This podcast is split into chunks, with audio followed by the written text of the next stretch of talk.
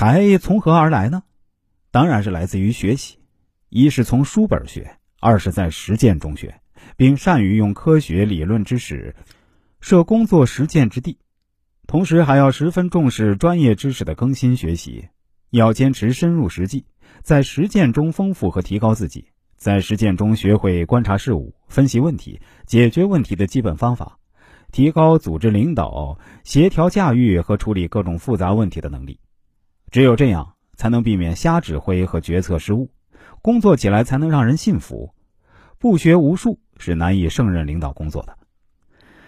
曾经有一位来自浙江温州的企业家找我来做人生规划，我当时就对他说：“您其实自身文化程度并不是很高，但您是一个很爱学习、学习能力也非常强的人。”这位企业家回答说：“老师，您看得很准，我确实只有初中文化，但我会利用一切机会去学习知识，不管是在上厕所的时候，还是在机场候机，我都会抽空看书。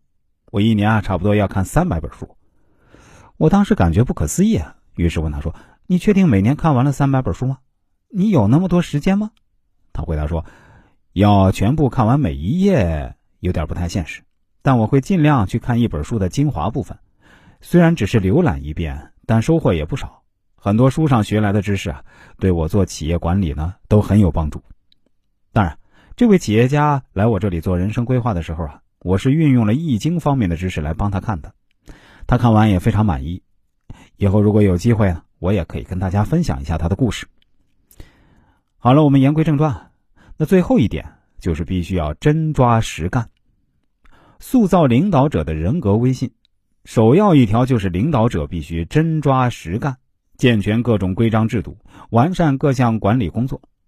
古人云：“政之所行，在顺民心；政之所废，在逆民心。”因此。领导干部的一切活动都必须以群众拥护不拥护、赞成不赞成、高兴不高兴、答应不答应作为依据，作为衡量工作成败的根本标准。一要亲民，对人民群众要有感情，坚持在任何情况下都能做到与群众同呼吸共命运，始终保持同人民群众的血肉联系，切忌高高在上、盛气凌人的官僚主义。二要为民。既然当官就要谋事，在其位必须谋其政，研究新情况，解决新问题，为民做实事。三要忧民，领导干部要有强烈的社会责任感，忧民之所忧，对人民群众的疾苦，对人民群众关心的热点难点问题，不解决就吃不香睡不稳。